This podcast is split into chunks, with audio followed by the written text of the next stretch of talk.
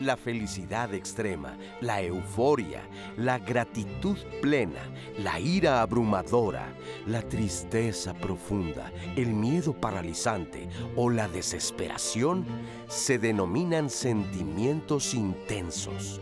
Son emociones que se experimentan de manera profunda, vívida o poderosa en comparación con las emociones cotidianas o moderadas. Estos sentimientos son generalmente muy fuertes y pueden ser más notorios, abrumadores o impactantes que los usuales. Los sentimientos intensos son difíciles de entender, nos atascan o bloquean y a pesar de no ser siempre negativos, generan malestar.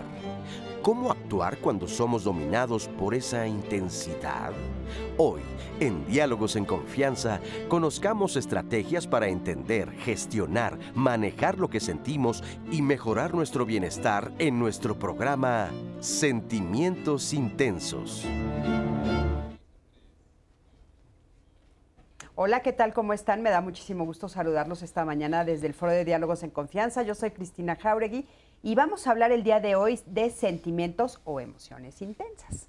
Y bueno, para hablar de esto tenemos, eh, por supuesto, ya listísimos aquí en el foro nuestros invitados. Les quiero dar los buenos días, por supuesto, a mis compañeras, las intérpretes de lengua de señas mexicanas, que está con nosotros Jimena Raya y Lia Vadillo. ¿Cómo están, chicas? Y por supuesto a mi queridísima Nay. ¿Qué tal, mi Cris? Buenos días, familia de diálogos. Yo listísima para leer sus llamadas, comentarios. Ya estoy compartiendo también en el panel aquí todo lo que ustedes están compartiendo. Así que, pues, va a estar bastante rico este programa, mi Cris. Claro que sí. Y bueno, para hablar de esto, el día de hoy tenemos con nosotros a Abraham Sapien. Él es doctor en filosofía, integrante del Seminario Universitario sobre Afectividad y Emociones de la UNAM. Abraham, ¿cómo estás? Bienvenido una vez más. Y también está con nosotros Aralia Valdés. Ella es doctora en filosofía, especialista en terapia filosófica aplicada a la vida, también de la UNAM. ¿Cómo estás? Muy bien, muchísimas gracias. Y también está con nosotros Mariana Martínez Guillén. Ella es psicoterapeuta cognitivo-conductual, fundadora y directora de Tu Mente Sana, Clínica de Salud Mental. ¿Cómo estás, Mariana? Muchas gracias. Bienvenida, buenos días. Y bueno, estuvimos ya platicando un poco atrás de cámaras, que lo puedes ver, por supuesto, como siempre te decimos, si no entramos a las nueve y media en punto, en las redes sociales, en Facebook Live y en YouTube, de Diálogos en Confianza, por supuesto, y también a través de nuestra aplicación 11 más. Entonces, eh, bueno, pues ya empezamos un poquito a platicar, pero te vamos a poner, para los que se están conectando ahorita, los vamos a poner al día. Pero bueno, quiero que me acompañen primero a ver este siguiente testimonio. Este, nos dice que era una persona explosiva, siempre reaccionaba de manera intensa sentía que el mundo estaba en su contra. Vamos a ver qué es lo que nos dice esta persona. Acompáñame a verlo. Pues sí, mi carácter siempre ha sido explosivo, siempre ha sido reactivo desde que tengo uso de memoria. Entonces yo me acuerdo mucho las frases de, las mamás de antes, ¿no? Este, si te pegan, pégales. Es más, recuerdo la caricatura que se llamaba Katy Kabum, que apenas se le decían una frase y explotaba totalmente y hacía estallar todo, así me describo. Yo era, era, era Katy Era el enojo, la tristeza, el coraje, explosión completa. Cuando conseguí trabajo, pues también en el trabajo yo era algo pues aprensiva y explosiva. Yo no permitía contacto de, de, nadie de manera... Pues sí, o sea, nada más era lo de trabajo y que nadie se me acercara. Igual hasta en el transporte yo era la típica de qué me ves y qué te importa. o sea, no era explosión completa. ¿no? Yo ya veía todo el mundo del mundo contra mí. Esto me llevó a pues a que fuera a terapia. Eso me ayudó mucho. Me ayudó porque a veces empieza uno a madurar, no solo con los años, sino también las emociones, las reacciones ya deja uno de ser tan reactivo, tan impulsivo. Aprendí a pedir perdón. Porque con esta explosividad, con este daño, yo hice daño a mis hijos. Y a los primeros que tuve que pedirles perdón a mis hijos. Entonces, incluso en el trabajo, me, me ayudó mucho esa parte porque y a veces este, llegan y llegan de malas, ¿no? A decirte las cosas. Es que me la hora que es, y es que ya he preguntado, y, y llegan de esa, en esa mala actitud. Y si lo recibes de esa misma manera, pues las cosas te enganchas en, en esa situación y otra vez se vuelve a soltar la cadenita, ¿no? Y entonces en, las terapias eso aprendí, quitas el me, quitas esas situaciones, quitas el me de la ecuación. No es el de me gritó, no, le está gritando. Si recibes de manera personal todo, todo te va a afectar. Entonces eso es lo que fui aprendiendo. Muchísimas gracias por este testimonio. Y bueno, me gustaría eh, pues un poquito volver a aclarar cuál es la diferencia entre sentimientos y emociones. Bueno, como lo estamos conversando justamente en la, hace ratito en el previo, eh, la distinción que se hizo fue muy interesante, ¿no? Una cosa son los sentimientos, las emociones son distintas y los sentires. Hablamos de tres eh, niveles diferentes de percepción, ¿no? Eh, y los sentires, bueno, es el reconocimiento de lo, corporal, como siento cosas en el cuerpo, que si yo te toco, te afecto. Y ese ser afectado va a generar una reacción en ti. Y entonces existen diferentes tipos de afecciones y nosotros reaccionamos ante esas afecciones, ¿no? Eh, y de esa afección yo produzco una emoción que es, eh, como lo conversamos hace rato, tiene más que ver con una reacción que me va a llevar a tomar una acción, ¿no? Eh, y una emoción puede tener muchos diferentes grados de intensidad, puede ser muy pequeña o muy, muy, muy intensa. Y de la emoción actúo. Y el sentimiento tiene más que ver con la subjetivación que hacemos después de esa emoción. El sentimiento se desarrolla más a largo plazo, necesitamos más tiempo para el desarrollo del sentimiento como tal, y también varía en grados de intensidad. Eh, y ese, ese sentimiento que desarrollamos tiene mucho más que ver con cómo pensamos lo que vivimos o toda esta como toda esta maraña emocional y mental que generamos en las expectativas de una idea, eh, los miedos que nos producen, la percepción, cómo yo interpreto un, hecho. ¿no? En, filosofía se dice mucho que no hay hechos buenos ni malos. El asunto es la interpretación del hecho, y bueno, es una postura ética que se puede debatir o no, pero lo interesante es que a nivel personal, todo el tiempo estamos interpretando las cosas. Y esa interpretación es la que nos lleva a producir sentimientos a largo plazo. ¿no? hay hechos buenos ni malos? Exactamente. Hay mucho, hay mucho a discutir ahí, ¿no? Muchísimo que discutir, porque viene la discusión de si somos eh, seres morales por naturaleza o seres éticos, o si la ética, eh, mejor dicho, la moral, es una construcción social. ¿No? Entonces, eh, Baruch Espinosa, que es un filósofo que, del que les voy a hablar mucho el día de hoy, porque él, tenía toda una teoría de las pasiones, le llaman así, pero en realidad es una teoría de cómo somos y cómo nos afectan las cosas, ¿no? Y él daba un ejemplo. Eh, hace rato conversábamos de un león, ¿no? Si me ataca un león, eh, yo puedo, este, miles de escenarios, ¿no? Puedo tener pesadillas, puedo sentir cosas horribles, pero vamos a lo concreto. Me ataca un león y sobrevivo, de milagro. Y me voy a mi casa y entonces mis pensamientos sobre ese ataque o sobre ese león empiezan a emitir juicios de valor moral sobre el león. Ah, el león es malo porque me atacó. Y Espinosa diría, esa es una idea inadecuada sobre el león. O sea, el león no me atacó con una intencionalidad moral de hacerme daño. El león me atacó por su naturaleza, me quería comer. ¿Y está mal que un animal quiera comer? No necesariamente, ¿no? Pero como fue sobre mí el acto, entonces yo le meto una valoración moral. Y entonces yo decido, ah, ese león es malo y me nace la sed de venganza. Quiero vengarme del león porque me atacó. Es un pensamiento inadecuado. Estoy generando un juicio moral sobre ello, pero ese juicio me está produciendo un sentimiento, ya no solamente una emoción, ¿sí?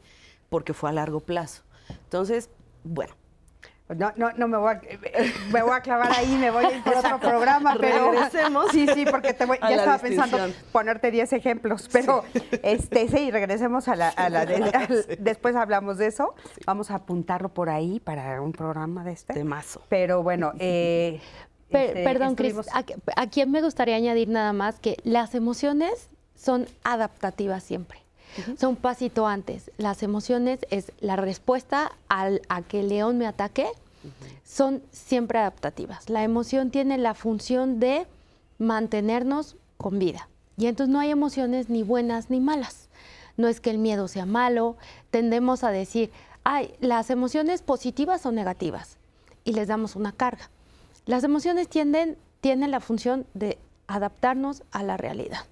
No hay emociones ni buenas ni malas. El miedo no es malo, el enojo no es malo, la alegría no es buena, la, felicidad no es buena. Las emociones, así como los hechos no son malos ni buenos, las emociones no son malas ni buenas. A ver, Abraham, tú que dices, mm, hay que relativizarlo un poco. No estás tan de acuerdo. Creo que hay que, desrelativizar su relativismo. Es lo que yo pienso. Eh, pues un poco lo que comentábamos del inicio, ¿no? Me parece que hay que ir de lo simple a lo complejo, o de lo, ir por partes, ¿no? Y entonces, la palabra sentimiento creo que a veces se utiliza, no, no, es que esté mal, pero si queremos ser más claros, con, de manera similar a la palabra sensación o la palabra sentir, ¿no? O sentires, ¿no? Como una especie de sustantivo de otro, de otro nivel. Entonces, me parece que muchas veces es útil comenzar por qué unifica muchas cosas y qué las hace diferentes, ¿no? ¿Y qué hace a todas esas iguales? Es que son estados mentales. Y el signo de los estados mentales, desde una tradición ya bastante vieja, que a veces se la adjudica a Brentano, es que todo estado mental, o casi todo estado mental, siempre trata sobre algo. Nuestras creencias tratan sobre algo, nuestros deseos tratan sobre algo. Y en ese, en ese sentido, nuestros sentires, nuestras sensaciones también tratan sobre algo, sobre algo que ocurre en nuestro cuerpo, casi siempre. Eh, nuestra visión trata sobre propiedades de la luz rebotando en objetos y nuestras emociones también tratan sobre algo. Solo que nuestras emociones suelen ser más complejas que nuestras sensaciones. Las emociones llevan sensaciones y es uno de los elementos que hace ese conjunto ya mucho más complejo. ¿no? A veces a mí me gusta para entenderlo, hay una pieza de Damián Ortega, o podemos pensar en un racimo, como tiene un bochito y tiene muchas partes flotando. Entonces si le quitas una parte, sigue siendo un bochito, pero si le quitas más y más y más, hay un momento donde solo es un volante. Entonces una emoción es como esa configuración de muchos elementos que suelen ser estables, que tiene que ver con sensaciones, evaluaciones, creencias, deseos, motivaciones, ¿no? Es como un cúmulo que trata sobre algo.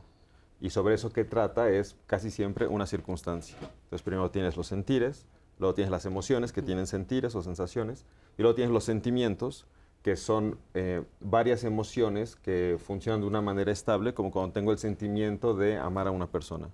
Si tengo el sentimiento de una persona, quiere decir que tengo un montón de disposiciones emocionales eh, que voy a tener cuando esa persona le va bien o cuando le va mal.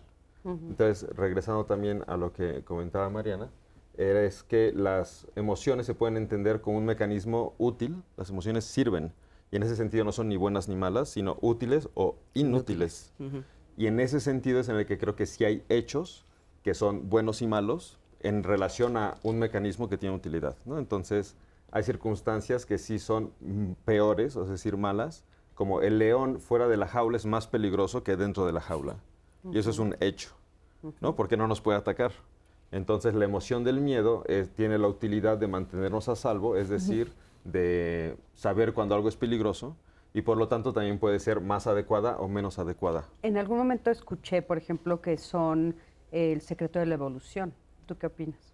Sí, me parece que eh, si no es el tal vez no es ningún secreto, ¿no? Pero es la es esa as bajo la manga de poder ya no solo saber que una circunstancia es peligrosa porque hay una toxina, sino saber que una sustancia es peligrosa porque algo se acerca o llegar a cosas muy complejas como saber que una sustancia, digo que una circunstancia es peligrosa a pesar de que solo tenga pistas de que algo malo va a pasar, ¿no? Que es una capacidad mucho más grande de memoria, predicción, inducción, Intuición. Intuición, claro. Ok, entonces podemos decir, eh, o sea, tú dices como racimos, mientras lo estabas describiendo, se me ocurría también como eh, que a veces así eh, califican la conciencia como estos círculos adentro de otro círculo. Mm. O sea, el, el primer círculo sería el sentir. Pues yo creo que es de lo más fundamental, ¿no? De lo más fundamental y después entonces ya la emoción y después ya el sentimiento. Sí, yo pensaría que sería algo así, ¿no? Que son algo que tienes que tener a lo anterior, pero lo más fundamental, una manera de entender lo más fundamental, A es más fundamental que B, si para que exista B tiene que existir A, pero no al revés. Exacto. Ajá. No pensando en círculos. Pensando en, sí, en eh, círculos que, que envuelven otros círculos, que puede desaparecer el de hasta arriba, pero no desaparecen los otros dos, pero si desaparece el de hasta abajo, sí desaparecen todos. Sí, a veces como capas, ¿no? Como, capas, de pastel. Sí, están unidos y se va complejizando, ¿no? La relación. O sea, podríamos decir que el sentir es lo que tiene que ver con la percepción corporal, ¿no? Y luego se complejiza esa percepción corporal con los movimientos de la mente, de la bioquímica, ¿no? y, y nos vamos a lo emocional. Y eso emocional tiene diferentes grados de afección o de intensidad dependiendo de tu misma percepción, que es lo corporal, ¿no? creencias que tengas establecidas, mismas experiencias previas, ¿no? tu, constitución eh, bioquímica de qué tanto adrenalina o cortisol eh, generas y entonces si tu respuesta es huida o es este, ¿no? Eh, o es, bueno, en fin. Eso, ese compendio de complejidad, después todavía se complejiza más y pasa a un tercer nivel cuando lo llevamos al, sentimiento. Ahí ya le agregamos temporalidad. ¿no? Y entonces si en el tiempo sigue, seguimos produciendo ideas, imaginación, ¿no? y recreando las emociones que tuvimos en algún momento, esas empiezan a variar, empieza a variar la intensidad y entonces desarrollamos el sentimiento. Claro. a ver, y entonces si estuviéramos hablando de sentimientos intensos, ¿a qué nos estaríamos refiriendo? Híjole, no sé, a mí se me, me parece compleja generar la idea de un sentimiento intenso porque tiene que ver con la temporalidad y nosotros si algo que nos cuesta mucho trabajo manejar es justo el tiempo, ¿no? Porque para nosotros el tiempo es algo bien extraño. Bueno, incluso la física cuántica dice que no existe. ¿Y cómo vivo yo con la idea de que no existe el tiempo? Si, a mí, si yo tengo una afección corporal concreta en mi tiempo, ¿no? Yo, yo veo cómo voy envejeciendo y cambian las cosas. Y entonces para nosotros el tiempo es una abstracción total. Y postergar, postergar algo de manera indefinida en el tiempo es posible solo a nivel mental, abstracto. Y entonces quizá en ese, en ese tipo de pensamiento yo podría generar una intensidad de sentimientos, pero tengo que estar recreando la intensidad emocional para seguir como alimentando ese sentimiento de manera intensiva. ¿No? el, el premio Nobel de Medicina de hace un par de años fue precisamente el que descubrió que cuando nosotros recreamos una experiencia emocional, el cuerpo está volviendo a activar toda la bioquímica que vivió en ese momento. Y yo creo que cuando estamos reactivando y reactivando y reactivando y reactivando esa bioquímica de manera extendida a lo largo del tiempo, ahí es donde se puede volver muy intensa una, una sensación, o bueno, perdón, un sentimiento, ya no una emoción, ¿no? Como, eh, no sé, un tema de paranoia. Cuando yo entro en, en un miedo muy profundo, muy irracional, es porque estoy activando constantemente, ¿no? Toda la bioquímica de mi emoción la estoy sumando con creencias, imaginación, varios procesos de la mente y entonces se vuelve un estado extendido a lo largo del tiempo. Pero el cuerpo no puede sostener mucho tiempo un estado de ese tipo porque generas estrés, generas un montón de cosas y entonces el, cuerpo empieza a fallar, te empiezas a enfermar. Oigan, pero por ejemplo, ahora sí que el ejemplo que acabamos de ver, la cápsula, entonces, ¿ella de qué nos está hablando, Mariana? Justo. Em, en, otra explicación, más a la psicología, eh, la el, sentimiento es cuando nosotros le ponemos una cognición, o sea, una interpretación a la emoción. ¿No? La emoción es la respuesta bioquímica, adrenalina, cortisol, la respuesta inmediata. Y cuando nosotros a esa respuesta ya le damos una eh, interpretación, ya a partir de mis experiencias le doy una interpretación, es el sentimiento. Este, para, para, las personas que nos están viendo, perdón que te interrumpa, este, interpretación, ¿podríamos traducirlo a la manera en la que te lo explicas? Exacto, sí. Para que la gente que nos está viendo, porque acuérdense que, eh, digo, no todos saben de filosofía, no todos saben de psicología, entonces un poco, o sea, las personas cuando, cuando explican eso, que esa emoción, entonces está sucediendo en su cabeza esto que tú estás diciendo. Y te lo explicas con base en tu experiencia. Claro. Entonces no hay dos explicaciones iguales porque las experiencias son tan variadas como gente habemos en el planeta. Entonces eh, son esas experiencias lo que te da la explicación del mundo. Eh, lo, que está, lo que vimos en la cápsula es que eh, las explicaciones que, que se daba la, persona que nos cuenta este testimonio, tienen que ver con base en lo que vivió durante la infancia, porque además nos dice que eh, fue desde, desde pequeñita, ¿no? Entonces probablemente uno tiene que ver el temperamento, que es con el que nacemos, eh, hay niños que son bebés, que son mayorones, otros que son más tranquilitos, y eso tiene que ver con eh, la, bioquímica que tuvo eh, en, gestacional, que hubo en el vientre materno, que ya hay investigaciones que nos dicen que sí, las hormonas de mamá tienen que ver con, el temperamento. Y luego lo que empezó a vivir desde pequeñita, que fue reforzado con la crianza, que fue reforzado con el ambiente, y luego eh, lo que las experiencias que tuvo desde chiquita y luego lo que fue viviendo a lo largo del tiempo. Entonces, los sentimientos intensos que, experimentaba esta persona seguramente tenían que ver, uno, con lo que se contaba, dos, con lo que ella experimentaba y tres, que estas dos cosas también se reforzaban con sus emociones, con la bioquímica que tenía.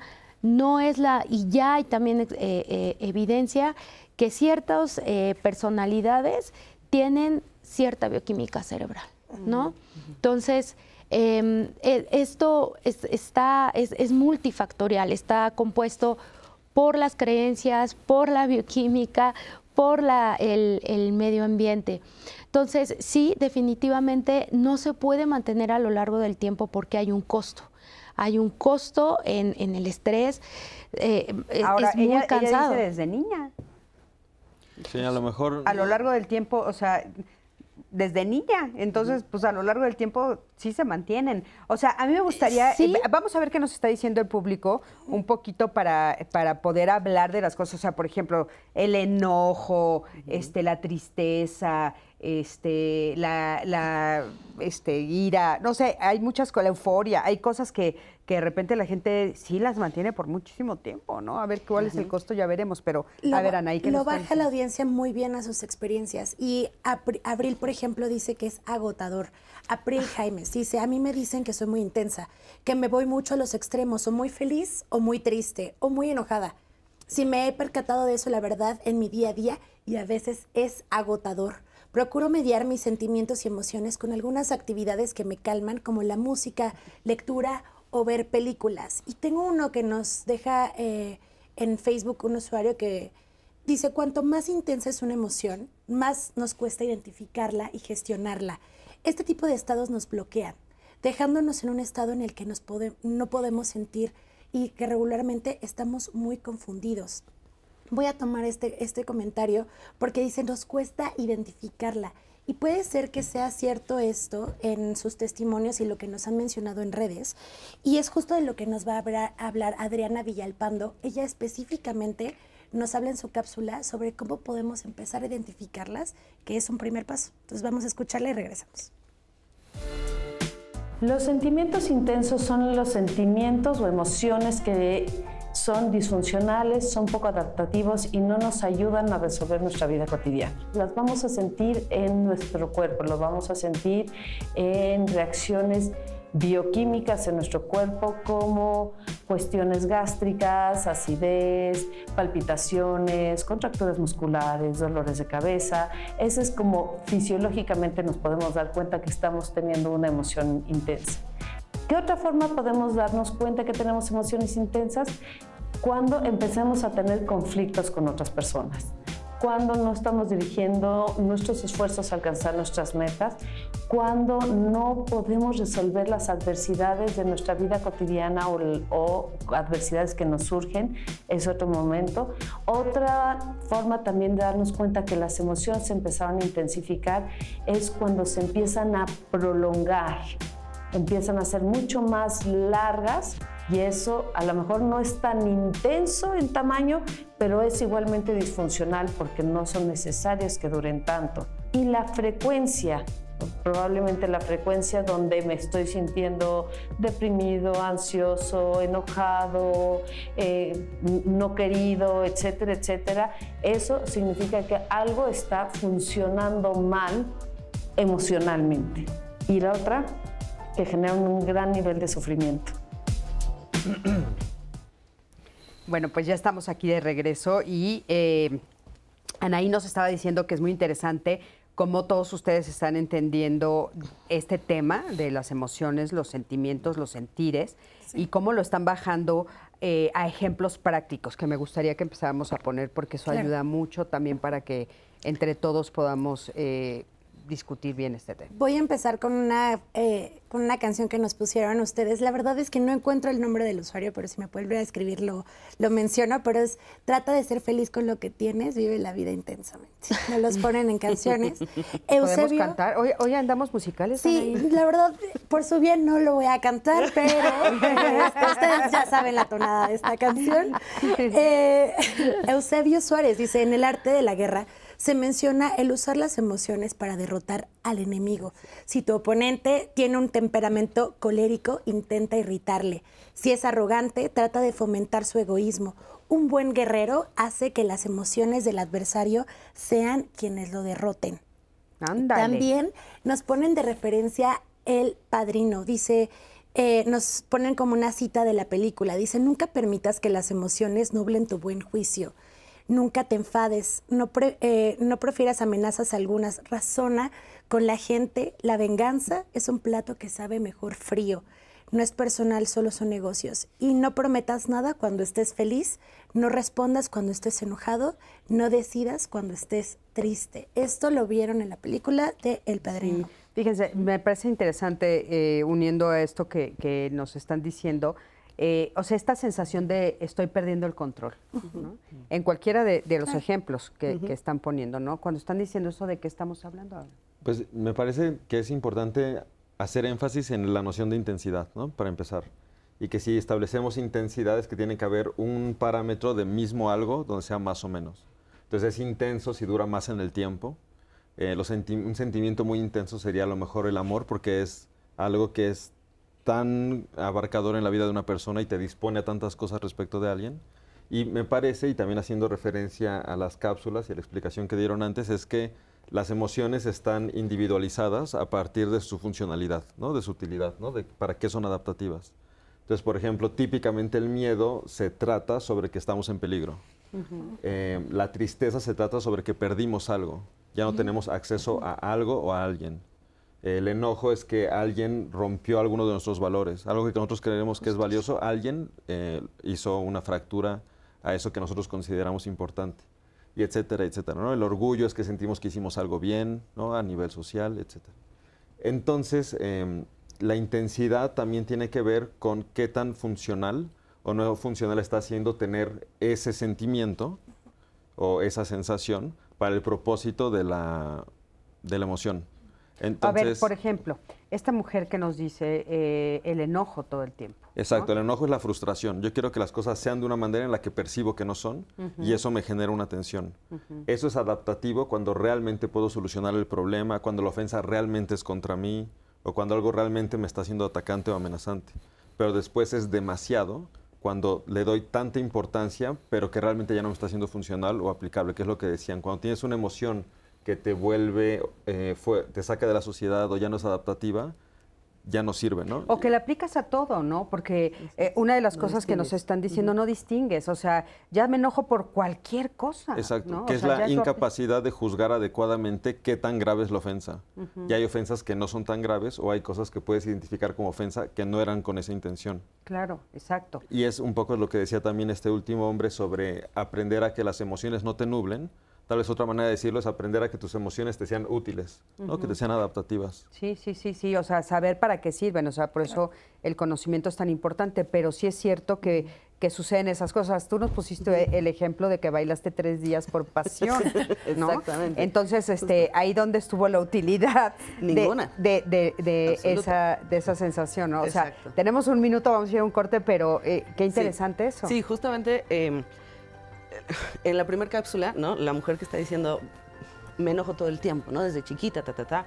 Es una pérdida del control porque no hay, em, no hay un filtrado racional de las situaciones, sino simplemente estamos en la activación, en la reacción, en la reacción, en la reacción.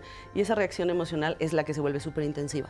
Y entonces me voy enojando todo el tiempo, todo el tiempo. Y entonces mi cuerpo se habitúa incluso a reaccionar de esa manera. Ya no necesito ni pensar, solo veo algo y viene la reacción corporal me adrenalinizo, me monto en el enojo y eso viviéndolo de manera repetida, entonces a largo plazo, ahí sí, desarrollamos un sentimiento o varios sentimientos de diversa intensidad, de enojo, etcétera, etcétera. Ahorita regresamos para seguir hablando de esto y vamos a ver si esto lo aprendemos o cómo nace en nosotros. Quédate con nosotros.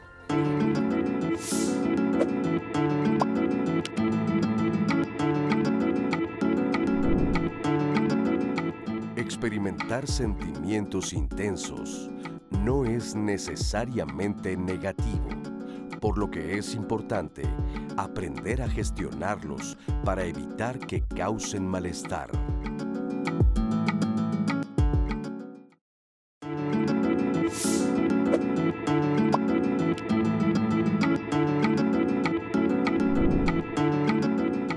Si experimentas sentimientos intensos, haz una pausa. Identifica qué activa lo que sientes.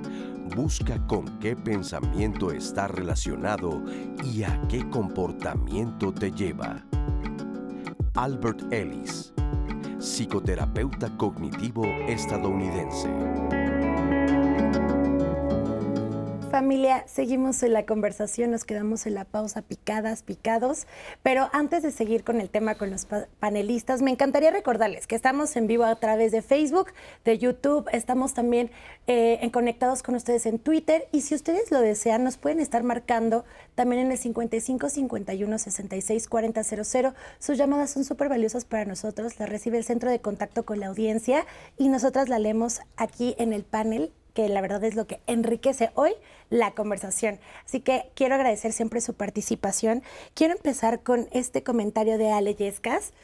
Em, dice, justamente ayer hablando sobre Daniel Goleman y la inteligencia emocional, recordamos cómo es que las emociones son este elemento que nos lleva a lo que están comentando de la reacción, aparte de que es un factor innato en el ser humano. Em, dice, me acordé mucho de Philly, Relly, lo estoy diciendo mal, no lo ah, sé. Ah, Riley, de Intensamente. Ah, justo. Ah, Riley, película de, película de Intensamente. Cuando nace, nace justo con sus emociones. Entonces, bueno, ya eh, hacemos otra vez referencias a películas. Sí. Em, José de Jesús dice, las emociones intensas hiperactivan el sistema nervioso simpático, el cual desencadena una respuesta de lucha o huida. Las personas intensas experimentan sensaciones muy profundas y apasionadas que tienen un alto impacto en su cuerpo. José, que era lo que mencionábamos en el, en el bloque pasado y estamos de acuerdo contigo. Georgina Aguilar Flores, la, la expresión de las emociones es también un aprendizaje de la socialización. Nos atraviesa también con parte del género, no lo transmiten y no las reflejan de la misma forma los hombres que las mujeres, que me encantaría que eso lo abordáramos más adelante. Por todas estas fuerzas, fuerzas culturales es necesario reflexionar el cómo está cómo esta expresión sería sana y nos permite en nuestro camino un crecimiento personal y no en una locura, nos dice Georgina Aguilar. Darieli Torres, mi esposo, acostumbra a hacerle burla a mi mamá, ya que cuando experimenta una emoción fuerte de miedo empieza a saltar y él dice que parece un chapulín. En pandemia, mi esposo experimentó ansiedad por la incertidumbre de lo que pasaría con su trabajo y uno de sus síntomas fue alta em, ansiedad y llenar los pulmones de aire constantemente y también curiosamente saltar como un, en nos pone entre comillas, chapulín. Fue hasta entonces que entendió un poco a mi mamá y ella le dijo, ahora me entiendes, ahora ya no se burla y se entiende un poco más sobre esa situación. Esas reflexiones es importante entenderlas, no juzgarlas. Claro, las reacciones también. Las reacciones. Israel Romo dice, desde mi experiencia, el manejar o moderar mis emociones me ha llevado a la ruptura de relaciones interpersonales en el caso del enojo me ha llevado a pelearme, no solo a palabras, sino también a golpes, con mis hermanos e incluso con mi pareja, que me ha llevado también a lastimarla. Que después de que se me baja el enojo o me doy cuenta de lo que pasó, tengo grandes remordimientos. Y más allá de no sacar ese enojo de otro modo, me han llegado a odiar personas que me han hecho, eh, hecho daño y a mí y a mi familia. No sé cómo cambiarlo ni cómo trabajarlo.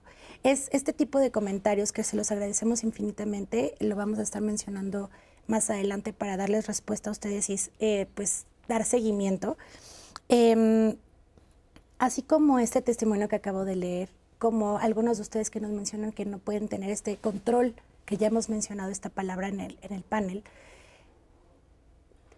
es un símil, un caso muy similar, el caso de los actores y actrices, cuando tienen que llevar sus emociones al extremo, pero eso ya es su vida cotidiana y que es parte también de su trabajo y cómo no puede afectar en su vida cotidiana, porque si no sería precisamente lo que ustedes dijeron, una locura en uno de sus testimonios.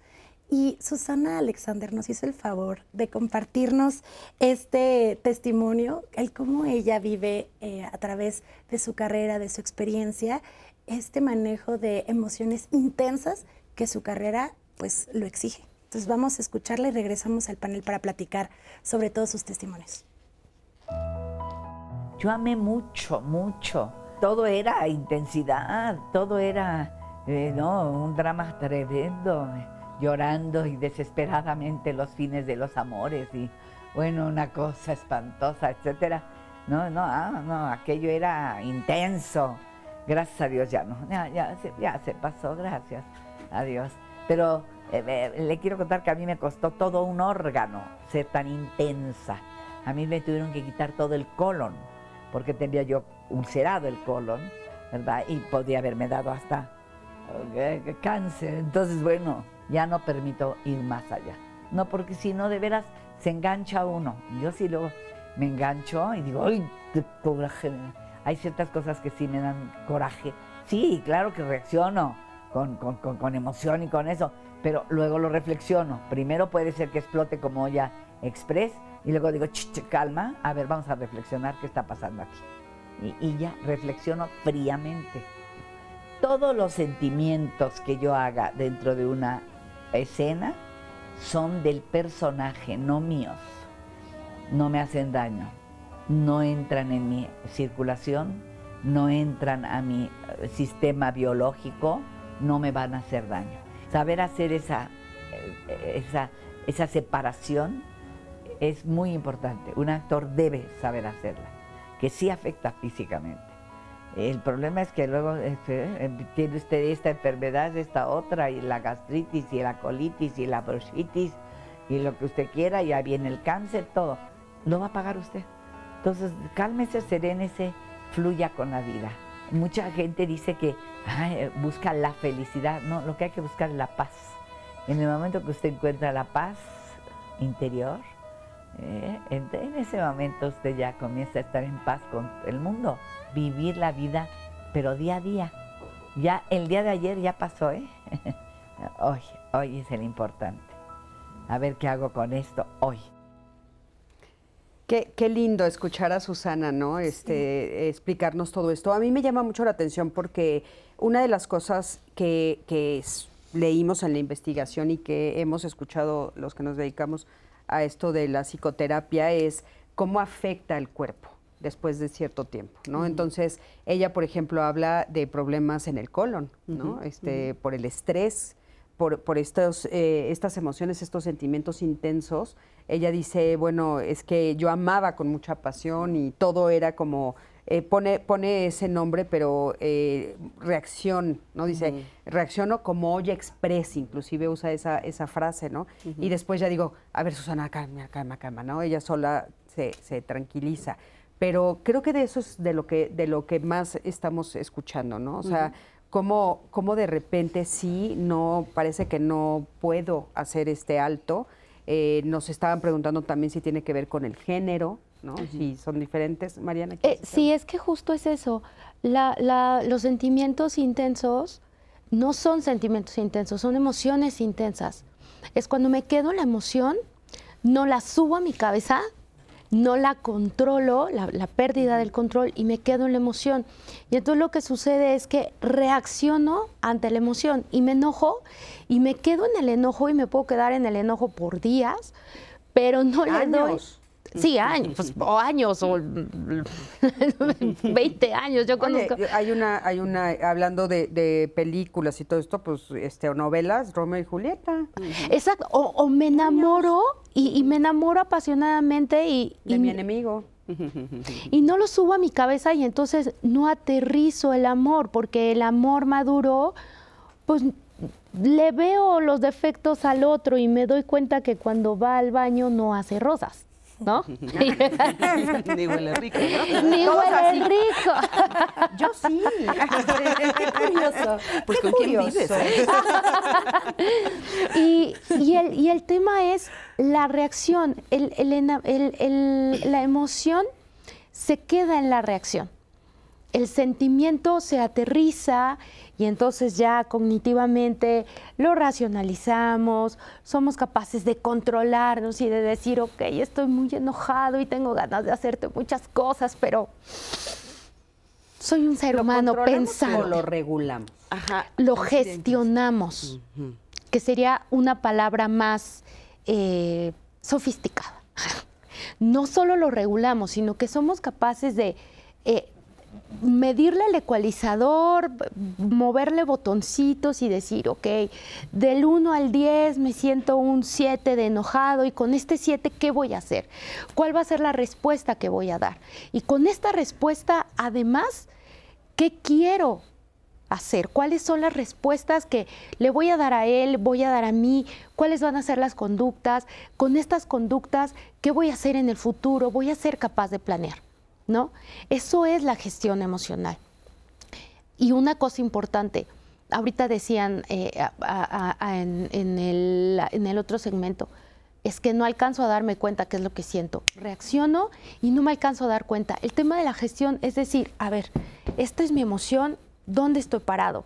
Ok, me late el corazón, porque eso suele suceder mucho, me late el corazón, siento las orejas calientes, siento que mis manos se empiezan a poner así, que mi mandíbula está así todo el tiempo. ¿Esto qué es? Ansiedad, enojo, miedo, mm, enamoramiento. Y entonces paso como por todo este abanico de posibilidades, de opciones emocionales. Ah, ¿qué crees? Estoy entre el enojo porque perdí algo, porque me lo quitaron, porque hay una injusticia o es miedo porque siento que me lo van a quitar. Y entonces empiezo no solo a reaccionar, sino a identificar cuando es que estoy gestionando cuando no alcanzo a gestionar es que entonces no me alcanzo a dar cuenta y reacciono porque sé que me va a pasar algo y reacciono así nomás de... Pero no lo ubico. Pero no lo ubico. Sí, creo que ayuda para entender la relación del cuerpo con la circunstancia, pensar en un ejemplo sencillo, ¿no? Por ejemplo, cuando algo está frío o algo está caliente. Entonces allá podemos identificar dos niveles de intensidad. ¿Qué tan frío o caliente está el objeto? Y qué tanto yo siento el frío o el calor de ese objeto. Y el propósito que tenemos, que es la regulación de la temperatura. Entonces, si estamos en un lugar donde sentimos muchísimo calor, sabemos que tenemos que irnos a un lugar más fresco. Si un lugar muy fresco, tenemos que irnos o hacer una manera en la que el frío no nos afecte tanto. Entonces, ahí está la regulación. Y ahora, si pensamos en el caso de las emociones, lo que tengo que ver es cómo estoy sintiendo el cuerpo, cómo estoy eh, experimentando sensaciones y una manera de calcular la intensidad de las sensaciones es qué tanta tensión me está consumiendo. O sea, qué tanto me dice mi cuerpo, tienes que solucionar esto lo antes posible. O sea, eh, el sentir. El sentir es una forma de intensidad y una manera de entender la intensidad del sentir es la atención. Cuando algo está tomando mucha atención, es una sensación muy intensa. Y esa sensación, en el caso de las emociones, son como indicadores de la circunstancia en la que estamos. Entonces, cuando sentimos mucho y estamos en mucho peligro, es un miedo muy intenso, porque hay algo en mi sistema que me dice tienes que ocuparte de esto en cuanto antes. ¿Y cuál es el sistema o el propósito? La supervivencia, ¿no? Estar bien o como decía en la cápsula, estar en paz, ¿no? Ese es un estado ideal. Entonces, me parece que es importante tomar en cuenta estos diferentes mecanismos de intensidad, en donde hay una parte de la intensidad que digamos está en nuestro cuerpo, que es el primer nivel del que hablábamos, y hay otro nivel de la intensidad que es realmente qué tanto la situación es peligrosa, si es miedo, una pérdida, si es tristeza, una ofensa, si es enojo. Y a partir de esa identificación de los diferentes tipos de emociones, sabemos si estamos calibrándonos bien respecto de lo que ocurre afuera y de lo que sentimos. Pero idealmente y en una educación de nuestras emociones es aprender a guiarnos a través de nuestras sensaciones, poder saber cuál es la manera adaptativa de interactuar en una situación concreta. Fíjate, en esto que estás diciendo, eh, eh, muchas veces hemos escuchado, y también lo están diciendo en las redes, eh, todas estas emociones que se salen porque son ideas preconcebidas que tengo, que tal vez no se adaptan a la realidad, como tú estás diciendo. En ese caso, ¿de qué estamos hablando? Por ejemplo, estos que oímos mucho, miedo al éxito, mm. ¿no? o, este miedo a cosas que no son reales, que no están ahí y que tal vez nunca van a suceder y que parece que los seres humanos somos expertos en clavarnos ahí. Claro, yo creo que muchas veces el miedo al éxito es miedo al fracaso. Es lo que realmente estamos tratando de decir, ¿no? Y lo decimos a partir de otra forma de esa frase. Y es aprender qué tanto realmente podemos fracasar. Y ahí me parece que la noción, y que comentaba uno de los comentarios, de saber sentir las emociones bien, entra en la idea de virtud, que es muy útil. Y la virtud es qué tan bueno eres haciendo algo que tiene un propósito. Entonces, si lo que quieres es tener éxito o no fracasar, hacer la introspección de cuáles son las cosas que necesitas para cumplir ese fin según los medios que tienes disponibles. Y en casos en donde se trata de ideas, dado que hay un anclaje fisiológico ¿no? o neurobiológico de las emociones, a veces lo que podemos hacer es, si no nos podemos convencer a nivel psicológico, al menos podemos regularnos a nivel fisiológico, que si estoy muy estresado, sacar estrés, si estoy muy excitado, respirar con más tranquilidad. Y el cambiar el cuerpo también cambia el nivel psicológico y es una manera de tratar de regular las emociones que ya sabemos, ¿no? que es como el cuenta hasta 10, que es al menos si no puedes cambiar cómo estás representando a nivel psicológico, puedes empezar a identificar en tu cuerpo dónde está la tensión. Y eso hace en cadena, porque es lo más fundamental, un cambio emocional. Claro. Ahora, hay emociones que estamos felices de sentir intensamente. claro, eh, mira, nosotros vemos a nivel sociedad la pasión como algo muy positivo, ¿no? Incluso hasta nos dicen, tienes que encontrar tu pasión de vida para no sentir que Ay, trabajas eso qué daño hace, ¿no? Sí. No, no, sí, justo, o sea, a ver, Qué daño hace. Sí, exactamente. Porque además eso no, implica que deberíamos de, nos debería de gustar una sola cosa en la vida y, eso, ¿no? Y dedicarnos solamente a eso, no. Eh, regular las emociones justo, no podemos evitar sentir algo, no podemos evitar tener una emoción, pero sí la podemos moderar, la podemos reemplazar y se nos puede contagiar. Las emociones se contagian, se reemplazan y se moderan. Y aprender a reconocer una emoción, eh, aprender a reconocer si estoy súper apasionado, que la palabra pasión viene de eh, pasio, pasivere, pasividad. Pierdo el control, me quedo pasivo y estoy preso de mi emoción precisamente. Y entonces como estoy sujeto a esa emoción tan intensa, ya no puedo pensar, reaccionar, eh, deliberar, analizar, me quedo patitieso. Entonces la pasión, patitieso, con las patitas tiesas ancladas al mundo y no me puedo mover de ahí. Lo pasional en ese aspecto pues no tiene nada bueno, ¿no?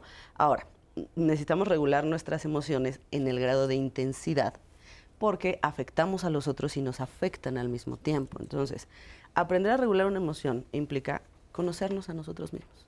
Necesariamente tenemos que tener autoconocimiento. ¿Y qué es el autoconocimiento? El autoconocimiento es saber cómo me afectan las cosas del exterior, cómo reacciono ante esas afecciones, mejor, peor, con mucha intensidad, con poca intensidad. ¿Qué tipo de personalidad tengo? Desde chiquito, desde chiquita, ¿cómo soy? O sea, ¿cómo reacciono normalmente? ¿Qué tipo de pensamientos me gusta tener? Si yo logro conocerme, no sé, por ejemplo, saber que eh, yo soy una persona triste en general, ando en un mood bajo, triste, cuando yo tenga un proceso de extrema tristeza, bueno, entonces tengo mejores herramientas para poder detenerme y pensar y decir, a ver, tu estado natural es de tristeza, necesitas buscar actividades con las que aprendas a producir alegría y entonces moderar tus, tus estados de tristeza. El autoconocimiento es muy complejo porque implica reconocer cómo me afecta el afuera, cómo yo afecto al afuera, cómo se constituye mi mente, cómo se constituye la psique, ¿no? Y cómo funciona mi cuerpo a nivel bioquímico. Y qué tipo de creencias tengo.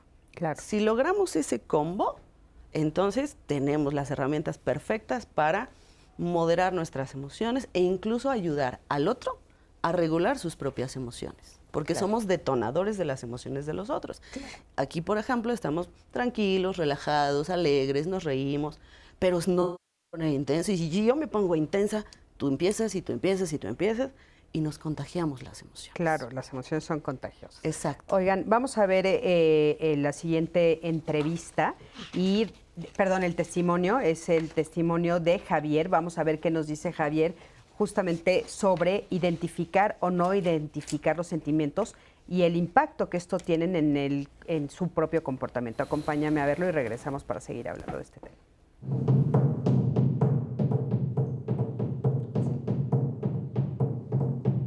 Desde los seis años eh, mis padres se separan en un, en un, contexto en el cual había muchísima violencia entre ellos dos, eh, totalmente enojo, y eso pues siempre a mis dos hermanas y a mí nos dejan en medio y pues fuimos creciendo con, pues, con todos esos traumas, con todas esas cosas que no entendí yo desde chiquito, ¿no? Más adelante ya cuando yo, yo empiezo a proyectar lo que yo quiero hacer como ya joven, por ejemplo, entonces es ahí donde empiezo a sacar todo ese resentimiento y todo ese enojo y, a crearme situaciones eh, pues también violentas, situaciones en un momento dado eh, pues de mucho resentimiento, ¿no? Aparentemente yo estaba normal, estaba bien, una persona tranquila, pero ahora ya, eh, pues que mis hijos han crecido, por ejemplo, eh, he recibido su feedback, he recibido lo que yo les di cuando yo pensaba que les estaba dando lo mejor de mí, que, en ese momento pues, es lo que yo tenía, pero sí es donde me doy cuenta todo, donde fui sacando toda esa, esa forma en cómo los fui educando, esa forma en cómo los fui tratando, ¿no? A la mamá de mis hijos, eh, yo puse un negocio, tengo todavía una lavandería y la lavandería fue mi, fue mi espejo el que, me, que me dijo todo, todas las cosas, cómo las estaba haciendo, porque tuve muchísimos problemas. Ahí sí tuve demandas, tuve broncas, tuve todo. Y yo, yo estaba desde, el papel del víctima, ¿no? Desde por qué, por qué la gente es así, ¿no? ¿Por qué me tratan así? ¿Por qué hay tantos problemas? Y ya después entendí que yo era el reflejo de todo lo que yo estaba haciendo, ¿no? Y para mí eso fue así como de, uff,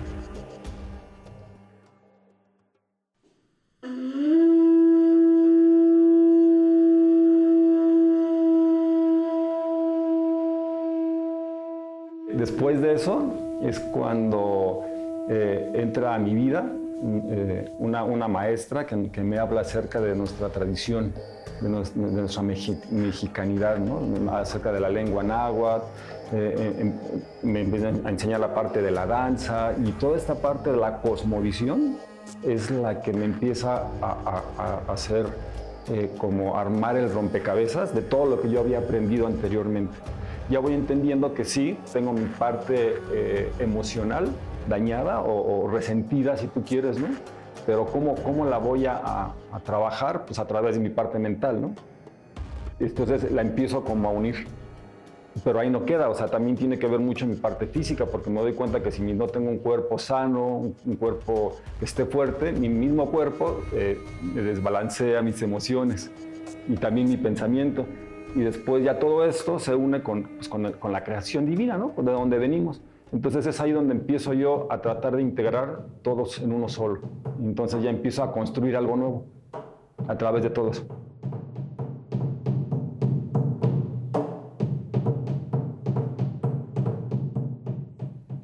Muchísimas gracias por este testimonio, muchísimas gracias, qué importante estar platicando justamente sobre esto, ¿no? O sea, la regulación, este, cómo podemos manejar las emociones, los sentimientos, y nos están diciendo muchísimo que necesitamos eh, volver a explicar la diferencia entre emoción y sentimiento. Yo sé que, que sabíamos que iba a ser complejo, pero si nos pueden ahorita regresando de este corte, explicar muy puntualmente con palabras este, tal vez eh, más coloquiales para que nos quede ejemplos concretos de la diferencia de una emoción y un sentimiento, porque eh, si hay haya personas que todavía no les queda como claro, supongo que las sensaciones ya quedaron más claras, pero emoción y sentimiento siempre, siempre es, algo que nos hace confundirnos, ¿no?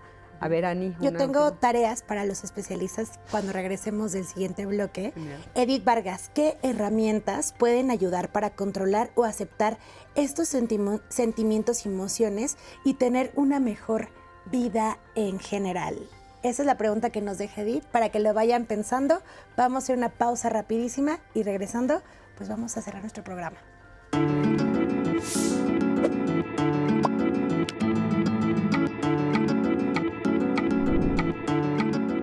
Buscar apoyo emocional de amigos, familiares o profesionales de la salud mental puede ser beneficioso cuando las emociones interfieren con la vida diaria.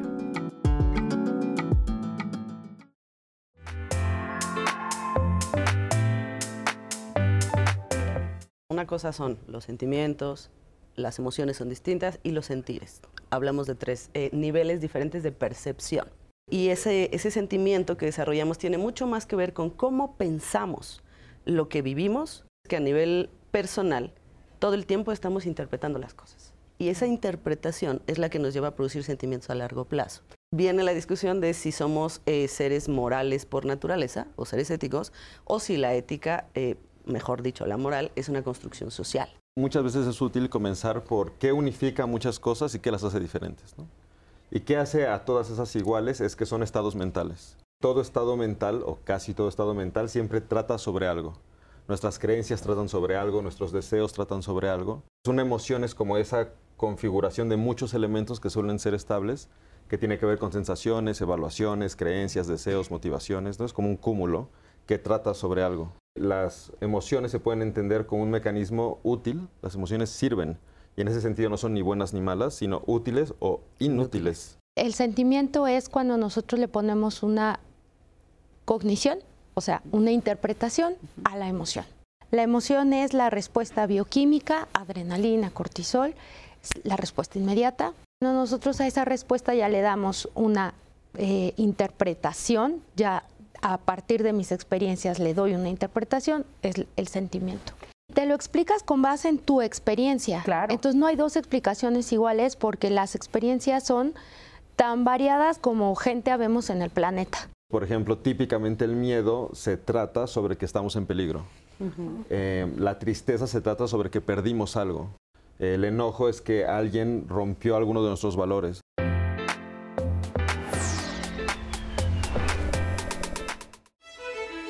Cuando hablamos de manejar nuestras emociones, lo primero es comprender que los pensamientos son la expresión de la mente, mientras que las emociones son la expresión del cuerpo manteniéndose siempre ambos, pensamientos y emociones, en constante correspondencia.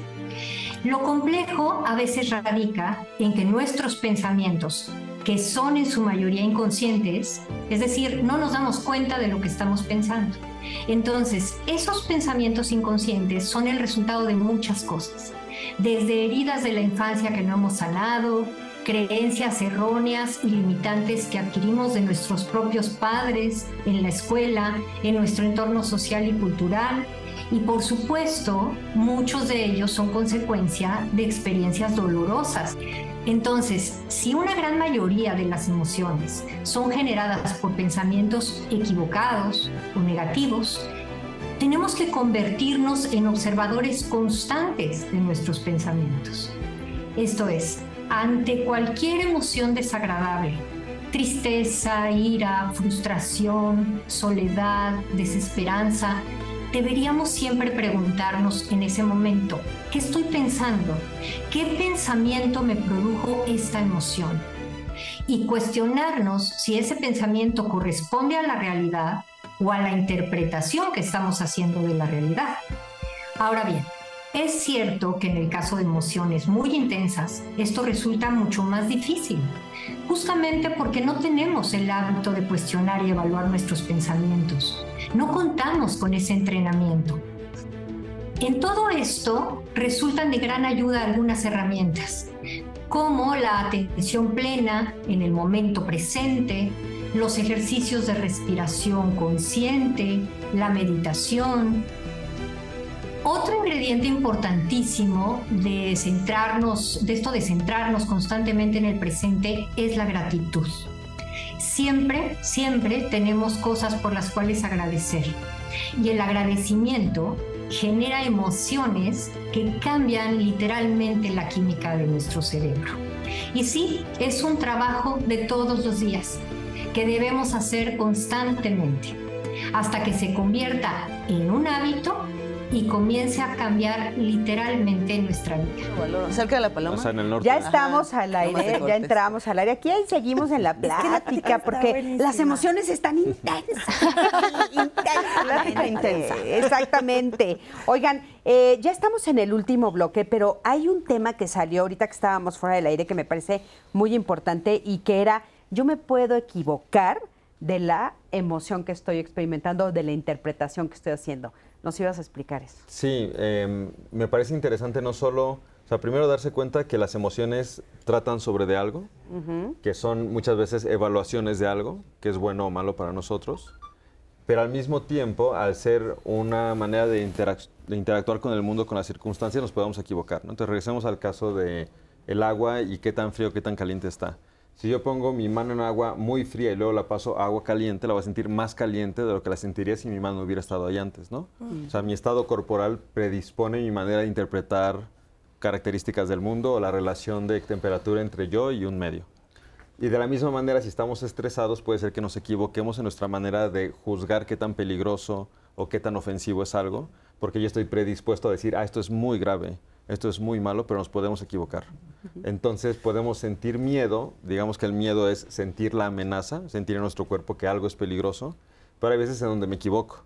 algo no es tan peligroso o algo puede ser peligroso y no me doy cuenta, ¿no? Que es lo que pasa a veces con los niños, ¿no? No saben aún sentir miedo porque es algo peligroso o puede ser que haya, yo tengo el miedo por mi propia experiencia a unas arañas que yo creo que son muy peligrosas, pero estas arañas no son peligrosas. Claro. Y es mi falta de conocimiento sobre los tipos de arañas. Claro. Entonces, es cierto que siento miedo, eso es real, y es real que eso va a cambiar mi manera de motivarme, de sentirme, pero de lo que trata, es decir, qué tan funcional, qué tan útil o qué tan adaptativo es, puede fallar.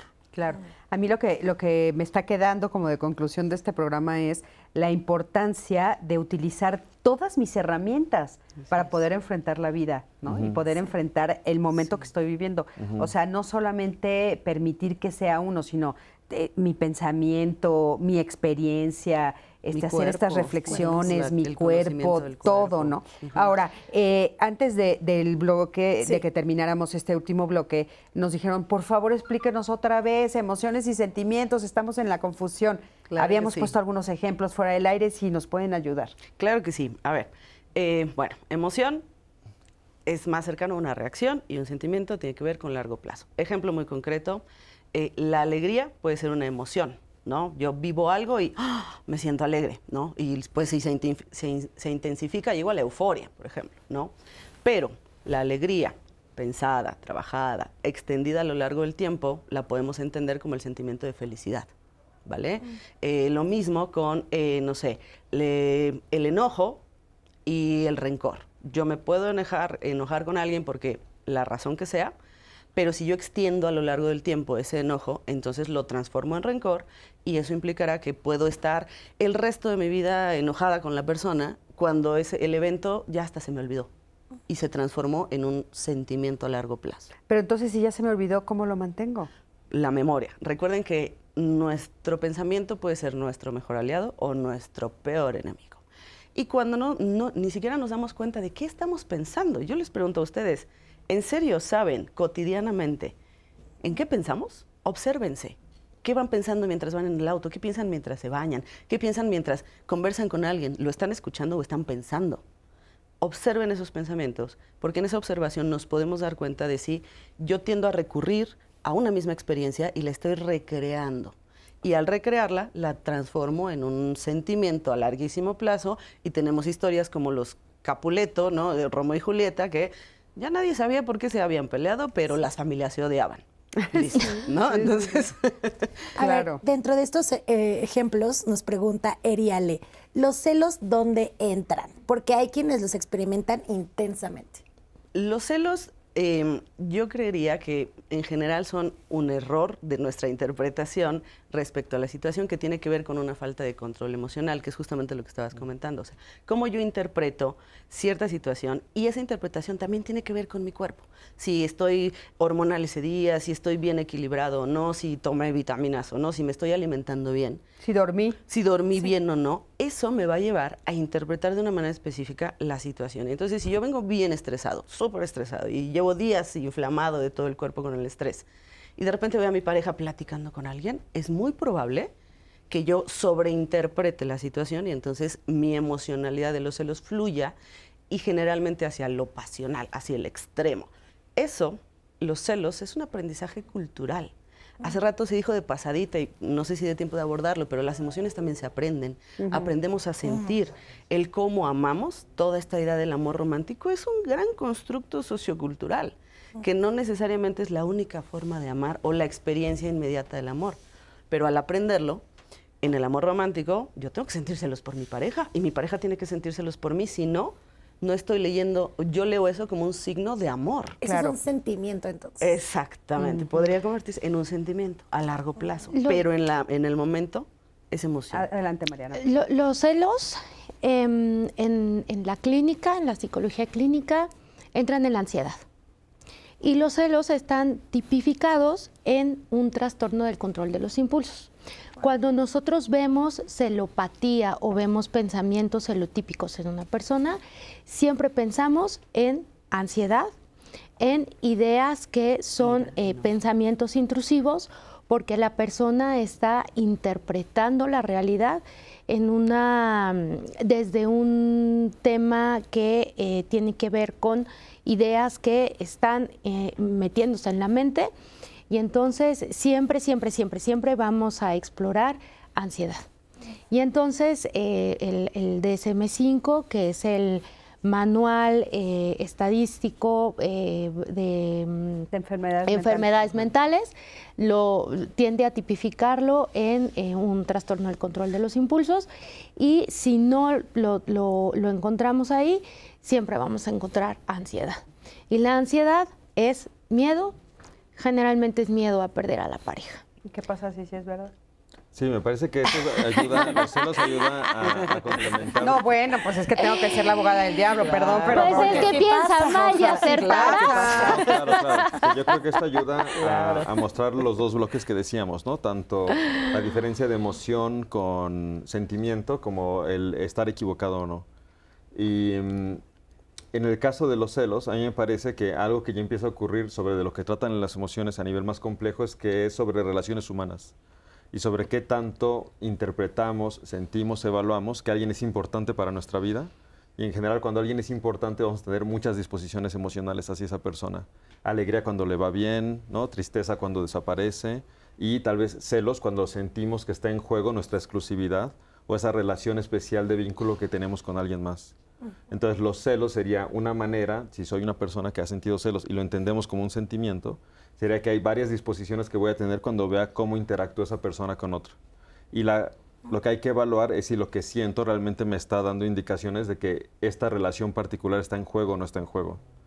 Y puede ser que sí esté en juego, ¿no? Entonces hay situaciones donde los celos son adecuados, porque dado un compromiso que establecimos de exclusividad sobre algún nivel de nuestra relación interpersonal, emocional, afectiva, se está poniendo en juego.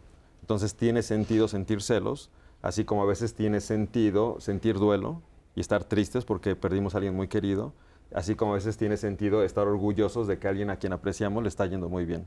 Claro. ¿no? Entonces, es esa gran complejidad de saber establecer cómo nuestro cuerpo, vía las emociones, nos da información sobre circunstancias y luego ser capaces de evaluar si esas circunstancias están adecuadas o son adaptativas para lo que estamos sintiendo. Oye, y uno de, los ejemplos, ahorita te retomo, Mariana, uno de los ejemplos que, pusimos era lo de la depresión. ¿Nos puedes explicar también eso? O sea, la depresión ya es... Eh, es, como otro nivel, ¿no? O sea, que igual tomando eh, lo que decían justo ahora, hay diferentes niveles. Podemos pensar en la tristeza, que es cuando yo siento que algo importante ah, lo he perdido. Luego, esa tristeza se puede aplicar a humanos, que sería el duelo, que es cuando, o, animales también, algún ser animado con quien tenía una relación importante para mi felicidad. Y luego puede entrar en un marco de depresión, que tal vez es una falta mucho más generalizada de motivación y una manera muy particular de acercarme emocionalmente hacia muchos eventos en mi vida.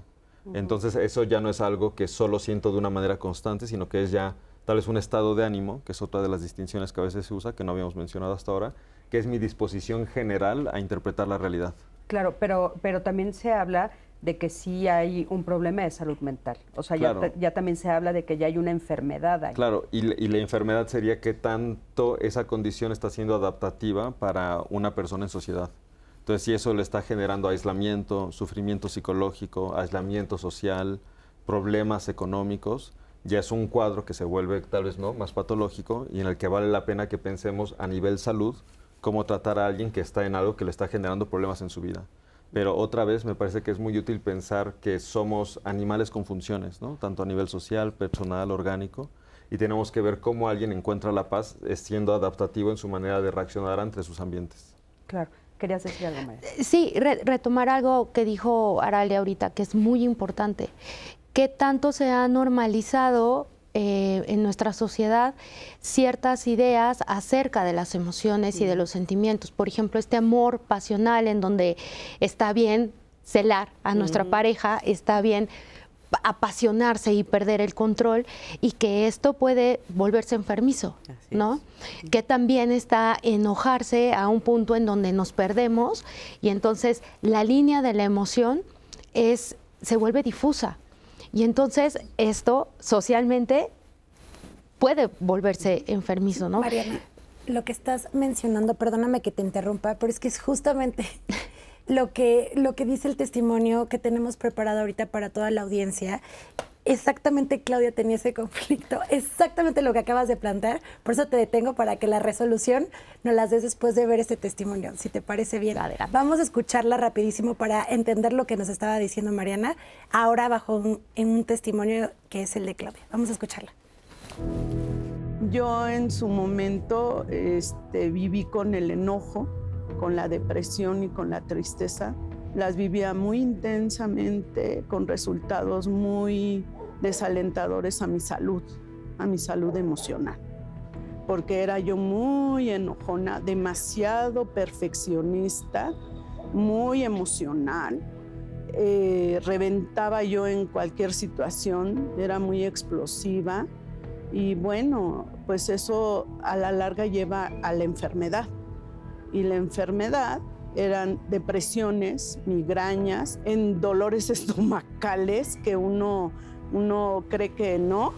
Entonces, un día viendo diálogos en confianza, escucho a un especialista mencionar puntos determinados de la depresión y uno de ellos era el manejo de las emociones. De la mano de la terapia, los medicamentos porque había una, falta de sustancias químicas al cerebro. Entonces, este, el enfrentarme a mis emociones, el reconocerlas, porque eso es una parte muy importante, pertenecer a un grupo de autoayuda, eso también me ayudó mucho y este, de la mano con todas las otras este, actividades que son indispensables, como el ejercicio y como la nutrición que uno tiene que atender y la parte este, médica, porque no podemos dejar también la parte médica. Y al final, pues finalmente es las emociones se tratan con terapia, no hay de otra. Ok, Mariana, te interrumpieron. Una disculpa. me enojo intensamente.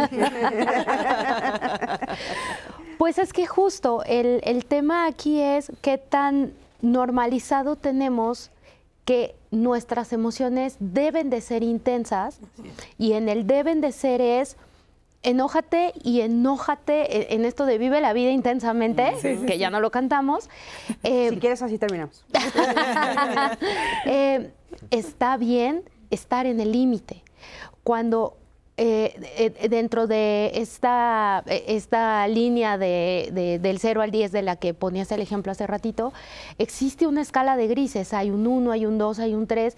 Y entonces en el enojo nos podemos situar en un 2, en un 3, en un 6, que no necesariamente tiene que ser la ira.